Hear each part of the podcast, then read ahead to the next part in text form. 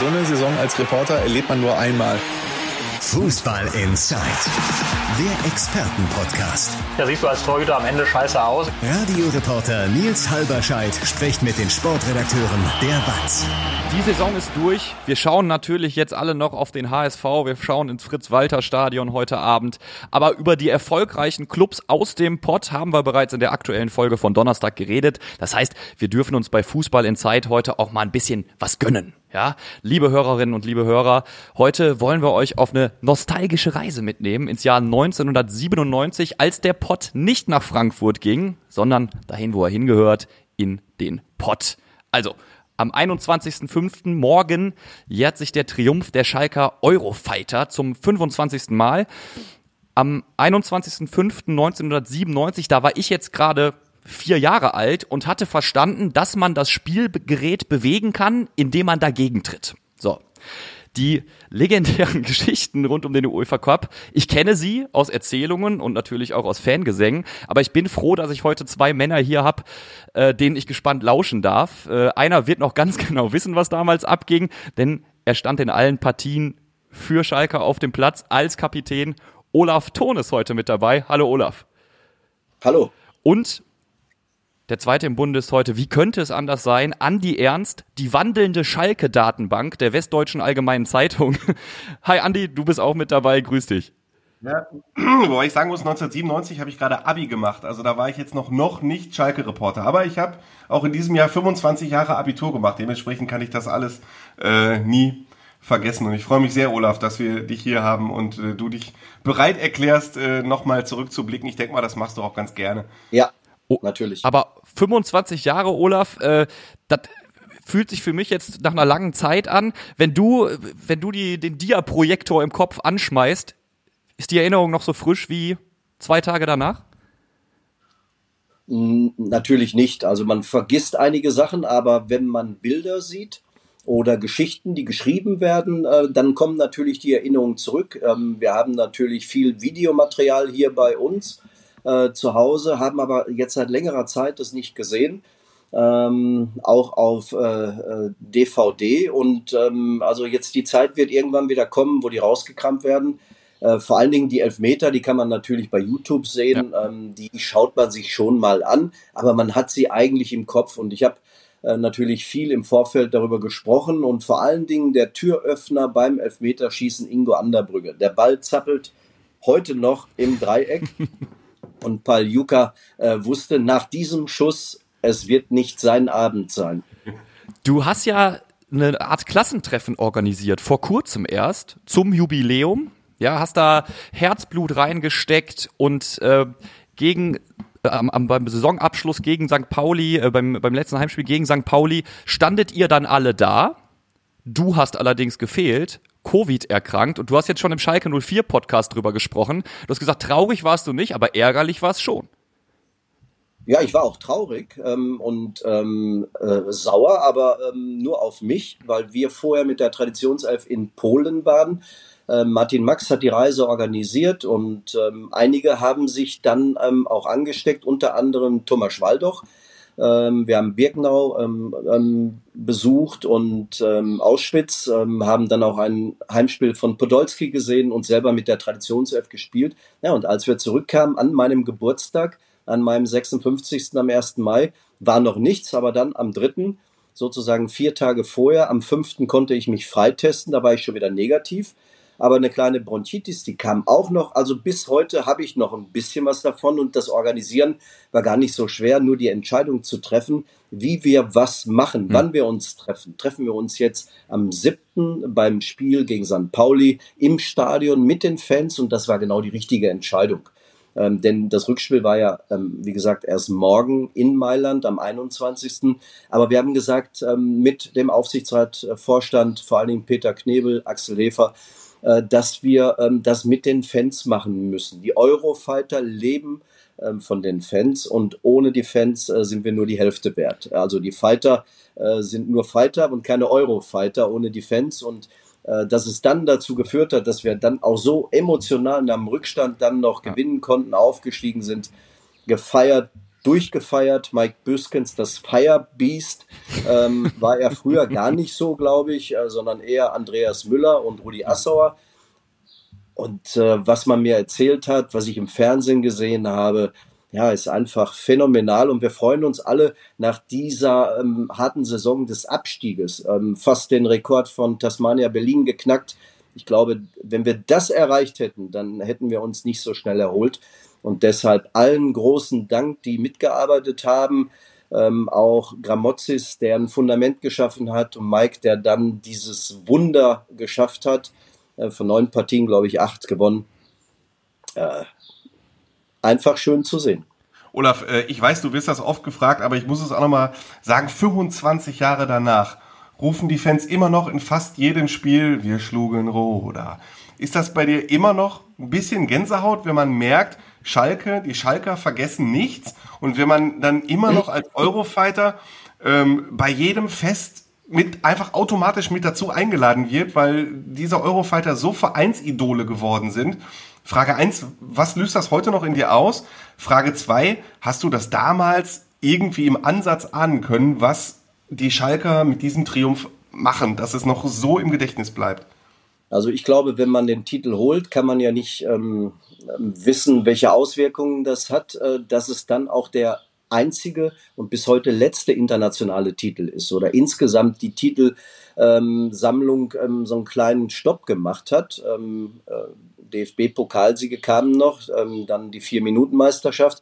Und das weiß man ja damals nicht. Wir haben ja gedacht, das geht so weiter. Wir haben ja gedacht, Pokalsiege, okay, 2001, 2002, äh, dann die deutsche Meisterschaft, die hätten wir gerne auch noch mitgenommen. Ich auch am Ende äh, meiner Karriere. Und dass dann nichts mehr kommt und sogar ein Abstieg, konnte keiner ahnen. Und wenn man dann 25 Jahre danach heute hier im Wohnzimmer bei mir sitzt und dann über diese Art von Medien ähm, heute kommuniziert. Ähm, Corona ähm, ähm, so noch immer im Nacken, was wir noch nicht besiegt haben, den Ukraine-Krieg und, und, und.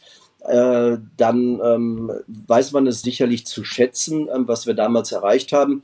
Und ich werde immer gerne daran erinnert und überall, wo ich bin, wird sicherlich, äh, wenn, wenn es darauf zu sprechen kommt, ähm, dann darüber, über die Eurofighter gesprochen, über die Typen, die da waren, über die Kampfschweine Wilmots und Büskens, über die Edeltechniker Jerzy Nemec und noch andere und ähm, den besten Torhüter des äh, Turniers mit Jens Lehmann, äh, Juri Mulder und Martin Max, die ja äh, auch lange verletzt waren.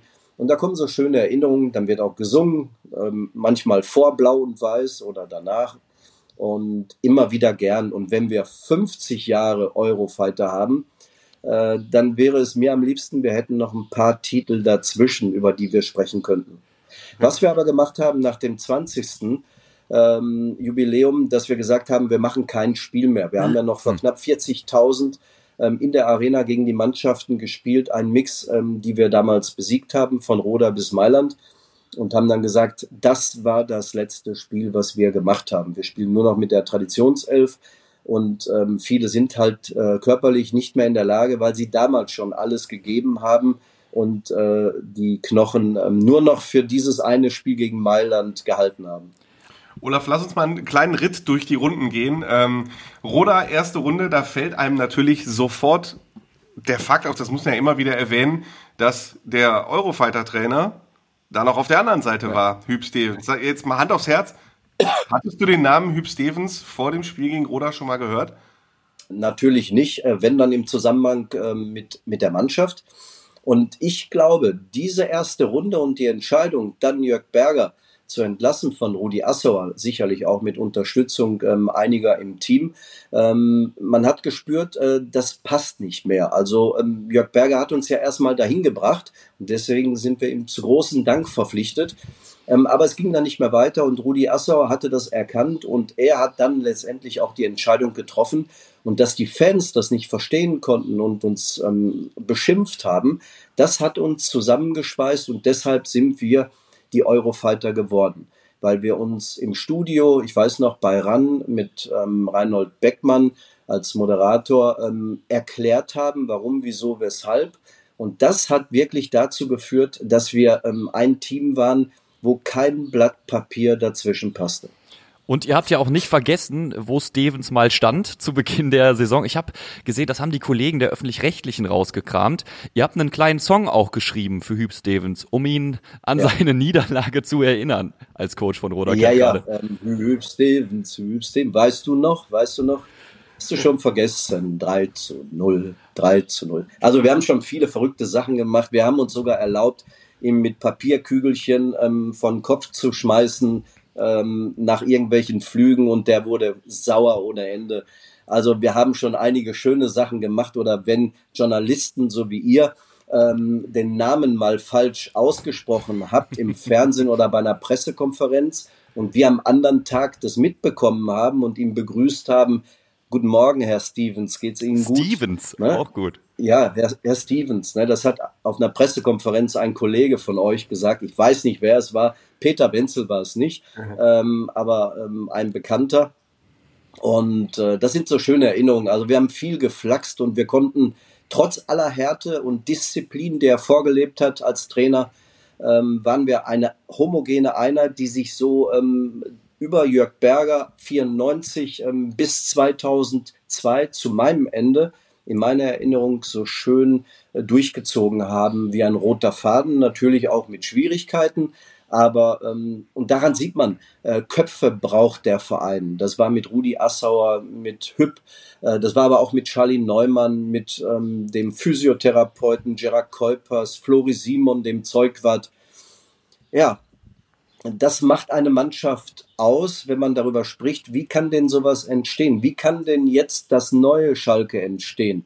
Ja, das kann durch neue Köpfe im Aufsichtsrat, Axel Hefer, runtergebrochen über den Vorstand Peter Knebel ähm, und weiter ähm, mit, mit neuen Kräften, Ruven Schröder, ähm, mit Mike Büskens und dann auch irgendwann mit dem neuen Trainer. Und schön zu sehen, dass keiner, auch kein Peter Wenzel, irgendeine Ahnung hat, wer ein neuer Trainer auf Schalke wird. Noch nicht einmal ich weiß es. Und wenn ich es wüsste, würde ich es nicht sagen. Ich wollte gerade sagen, ich glaube, die Frage könnten wir uns nämlich sparen.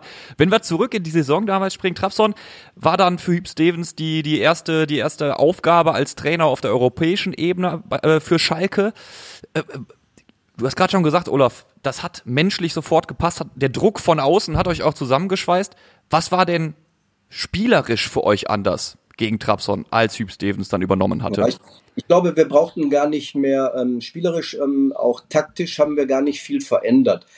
Ich, ich denke, ähm, der Manager Rudi Assauer hat erkannt, dass Jörg Berger ähm, nicht mehr die Kraft hatte, gegen äh, große Persönlichkeiten wie Jens Lehmann, ähm, Mulder und, ähm, und äh, Wilmot zu gehen. Da war viel zu viel Reibung. Und er brauchte einen, einen eisenharten Trainer, der da richtig stand und ähm, nicht umfällt und auch keine ähm, äh, Vorbelastungen hatte. Ähm, und so war es. Und das Erste, ähm, woran ich mich persönlich erinnern kann, war ähm, in der Kabine, der war gerade drei, vier Tage da, wir hatten ein Ritual, dass Geburtstage immer gefeiert wurden, auch mit Alkohol, immer. Ähm, natürlich nicht mit viel, ähm, aber Alkohol, äh, Sekt oder ein Bier Bierchen. war immer dabei. Und es gab dann bei uns oben im Parkstadion halt nach dem Training, auch mittags, ähm, gab es dann halt einen Sekt. Ja, und er hat das wirklich hervorragend gemanagt, hat sich dazugesetzt, hat ähm, sein äh, Glas mit uns getrunken, ist dann gegangen, hat uns alleine machen lassen. Und ich glaube, das war auch der richtige Moment, dass wir erkannt haben, oh, wir haben da einen, der ist zwar ähm, schon in den ersten Tagen sehr äh, von der Disziplin besessen, ähm, aber lässt uns auch ein bisschen gewähren auf der anderen Seite. Und genauso im Billerbeck, wenn er gesagt hat, Olaf, ach, musst du immer deinen Rotwein trinken? Äh, reicht denn nicht ein Glas? Klar, haben wir ein Glas. Dann habe ich beim, beim äh, Tinus ähm, in Billerbeck gesagt, ähm, pff, gib mir mal das größte Glas, was du hast. Ja, da ist ein Liter reingegangen. Und dann haben wir wieder Spaß gehabt, haben das gefüllt, hat er gesehen und hat gelacht. Und das sind alles so Dinge, die wir da hatten, ähm, die dazu geführt haben, dass man dann so einen Titel ähm, holen kann. Ganz überraschend mit Jörg Berger äh, Dritter geworden in der Liga und dann mit Hüpp die, die weiteren Wege beschritten haben bis heute.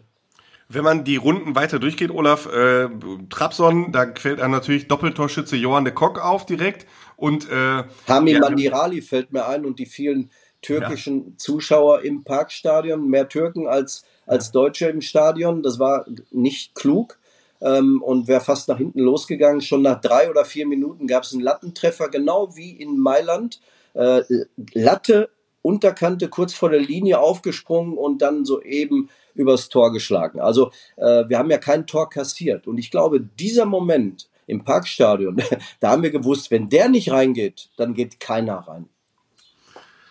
Was noch in Erinnerung ist, wenn man dann mal durch die Runden springt, äh, Brügge ist natürlich, deswegen will ich auf Mike Büskens kommen, ist dieses äh, Tor im Schnee von Mike Büskens. ähm, das wahrscheinlich größte Tor in der äh, Fußballkarriere von Mike Büskens. Wie hast du das damals in Erinnerung, als der Ball auf Mike Büskens zukam? Hast du dann eher gedacht, nein, schieß nicht, schieß nicht? Oder wusstest du, äh, das kann auch an dem Tag geht alles? Ja, ich habe ja ein Problem gehabt, ähm, erstmal den Elfmeter zu schießen ja. Und äh, man hatte wirklich keinen Stand. Also, ah, ich erinnere es, mich, ja, genau. Ja, es ja, war brutal schwer. Ja, Torwart hat ihn gehalten, aber zur Ecke gelenkt. Und ich habe dann ähm, den Elfmeter geschossen, äh, den ähm, Eckball getreten. Und äh, der fiel dann, ähm, wurde abgewehrt und fiel dann äh, Mike Büskens vor die Füße und der nahm ihn Dropkick. Ähm, normal ähm, trifft man den nur einmal im Leben und das war halt im Spiel gegen Brügge. Und das war spielentscheidend dann auch, dass wir eine Runde weitergekommen sind. Ähm, und das sind so Zufälle. Also so ein Spiel ähm, kann man gar nicht spielen auf den, ähm, mit den Bedingungen. Aber wir haben es gemacht und deshalb waren wir halt die Eurofighter. Uns konnte nichts aufhalten. Kein Meter Schnee auf dem Platz oder Stürme oder ein perfekter Rasen wie in Teneriffa. Ich habe nie einen schöneren Rasen bespielt als in Teneriffa. Grüße gehen raus an den Greenkeeper an dieser Stelle. Äh, aber es war ja so, ihr geht weiter, ihr geht, ihr macht Valencia alle, ihr ringt Teneriffa nieder. War das auch dieses Selbstverständnis, was ihr hattet? Wir sind die Malocher, wir sind nicht die Million-Dollar-Truppe, aber wir gleichen das einfach alles durch Kampf und Leidenschaft. War das das Selbstverständnis? Ja, es war ja nicht nur Kampf und Leidenschaft, sondern ein Plan, der sich ja dann entwickelt hat, ähm, als unser Sturm verletzt war mit, mit Max und Mulder. Und da wurden andere natürlich ähm, umfunktioniert von Abwehrspielern, wie zum Beispiel Radek Latal, der dann zum Stürmer wurde. Wir haben uns dann konzentriert, die Null muss stehen, weil wir hinten natürlich mit Eigenrauch, Linke und Dekok und Lehmann wirklich brutal gut standen. Und dann der Jerzy Nemec, das war auch ein Abwehrexperte und dazwischen wirkte ich noch. Wie sollte da jemals ein Ball im Netz der Schalker unterkommen? War gar nicht möglich. Äh, dass die Italiener das am Ende ähm, des Spiels noch geschafft haben in der regulären Spielzeit, war ein kleines Wunder.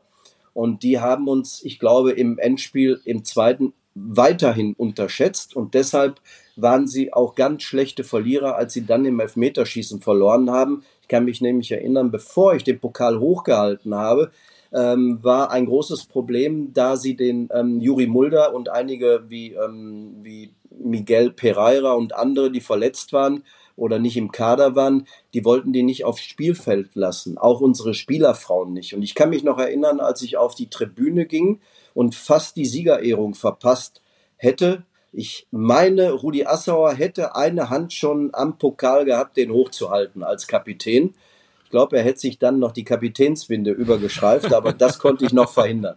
Aber ziemlich naiv, nach dem 1 zu 0 im Parkstadion äh, von den Italienern euch zu unterschätzen. Die mussten doch wissen, was da kommt.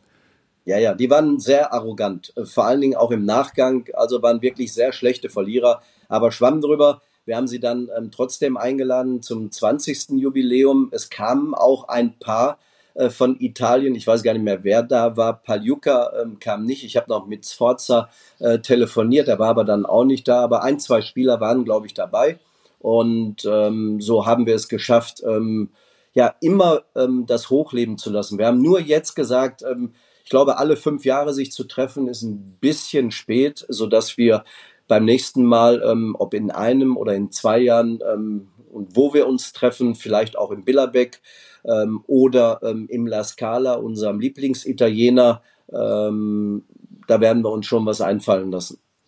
Olaf, ähm, wenn Mike Büskens in der Endphase dieser Zweitligasaison darauf angesprochen wurde, Ort, Mike, ordne mal ein, wie war Sandhausen die Atmosphäre, wie war St. Pauli die Atmosphäre, wie war Nürnberg, dann hat er immer gesagt, das war fast wie in Mailand.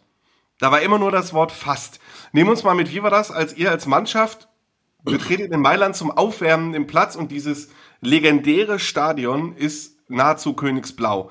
War das, du warst zu dem Zeitpunkt schon, ähm, entschuldige, dass ich das so sage, ein Fußball-Senior, um es mal so zu sagen. Du warst Weltmeister zu dem Zeitpunkt, Deutscher Meister mit Bayern. War das auch für dich, alten Hasen, noch was Besonderes? Na, ich war in der Blüte mit 31. Äh, von daher ähm, habe ich ja noch ein paar Jährchen gespielt. Aber äh, dass es dann ähm, ähm, fast der Höhepunkt war, also von der Lautstärke sicherlich. Und ich denke, wenn man den Mike jetzt nochmal fragen würde, äh, würde er sagen, oh, gegen St. Pauli, ich glaube, es war ähnlich oder sogar mehr. Ähm, und da sieht man ähm, die, ähm, die Atmosphäre ähm, steht und fällt auch mit der, ähm, ja, mit der Geschichte, die geschrieben wird von Hitchcock oder wie auch immer. Und ähm, es war phänomenal. Also ich habe, ähm, ich persönlich halt keine größere Lautstärke erlebt, als es ähm, 1-0 für die Italiener stand, also gegen uns. Und dass wir uns dann trotzdem zusammengerissen haben, ähm, dass die Italiener dann kein weiteres Tor gemacht haben und im Elfmeterschießen ähm, den Italienern, so wie jetzt Frankfurt ähm, ähm, gegen Glasgow, ähm, denen keine Chance geliefert haben, zeigte auch das Selbstbewusstsein und die Typen, die wir in unseren Reihen hatten, ähm, die dann, wenn es drauf ankam, einfach da waren. Und ähm, das sind schöne Erinnerungen, die wird man nie vergessen. Und da Mike Büskens wird die Eurofighter nie vergessen, jedes einzelne Spiel, vor allen Dingen Mailand nicht, wird auch jetzt den Aufstieg nie vergessen. Und man hat halt ähm, Highlights in seiner Karriere, die man oft an einer Hand abzählen kann. Bei mir angefangen ähm, mit 18 Jahren und einem Tag, das 6-6 gegen Bayern. Sicherlich auch die erste Meisterschaft mit Bayern. Äh, dann ähm, auch Pokalsieg, UEFA-Pokalsieg, Weltmeisterschaft.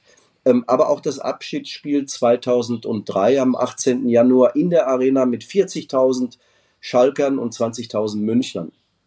Und das sind schöne Erinnerungen. Olaf, du hast gerade den Pokalsieg der Frankfurter Eintracht angesprochen. Äh, geniales Spiel. Also ich äh, bin kein Eintracht-Fan, aber ich, mich hat selten eine fremde Mannschaft, fremd in Anführungszeichen, so mitgenommen. Wie hast du das Spiel verfolgt? Ja, ich habe es, wie gesagt, auch von, von vorn bis hinten gesehen und beim Elfmeterschießen am liebsten hätte ich mich wieder weggeduckt, weil ich schaue nicht so gerne zu. Ähm, ich möchte auch die Elfmeter nicht mehr schießen, die ich ähm, 90 und 97 geschossen habe. Äh, aber da muss man durch und äh, sie haben es natürlich hervorragend gemacht, dann auch mit Trapp, der einen Elfmeter gehalten hat. Und ich hatte immer das Gefühl, die Frankfurter gewinnen das Ding. Auch kurz vor Schluss ähm, auch als Trapp dann nochmal ähm, entschärft hat ähm, in der Verlängerung. Äh, es war auch brutal ähm, mit anzusehen, auch die weiße Wand der Fans, die hinter der Mannschaft standen, jetzt auch am Römer, als sie sich präsentiert haben, den Fans. Äh, das war schon schön mit anzusehen und man hat mitgefiebert. Es war einfach reif. Und genau nach 25 Jahren kommt eine Mannschaft wie Phoenix aus der Asche und löst uns ab. Der, Ad der Adler aus der Asche. Ich hab, ich, habe ich noch äh, eine ja, Frage? Der Adler aus der Asche, ja. Äh, Olaf, wie hätte Rudi Assauer das alles gefallen, 25 Jahre danach? Wie ihr euch daran erinnert habt, ähm, wie die Fans sich noch daran zurückerinnern, dass jetzt der Aufstieg am Rudi Assauer Platz gefeiert wird?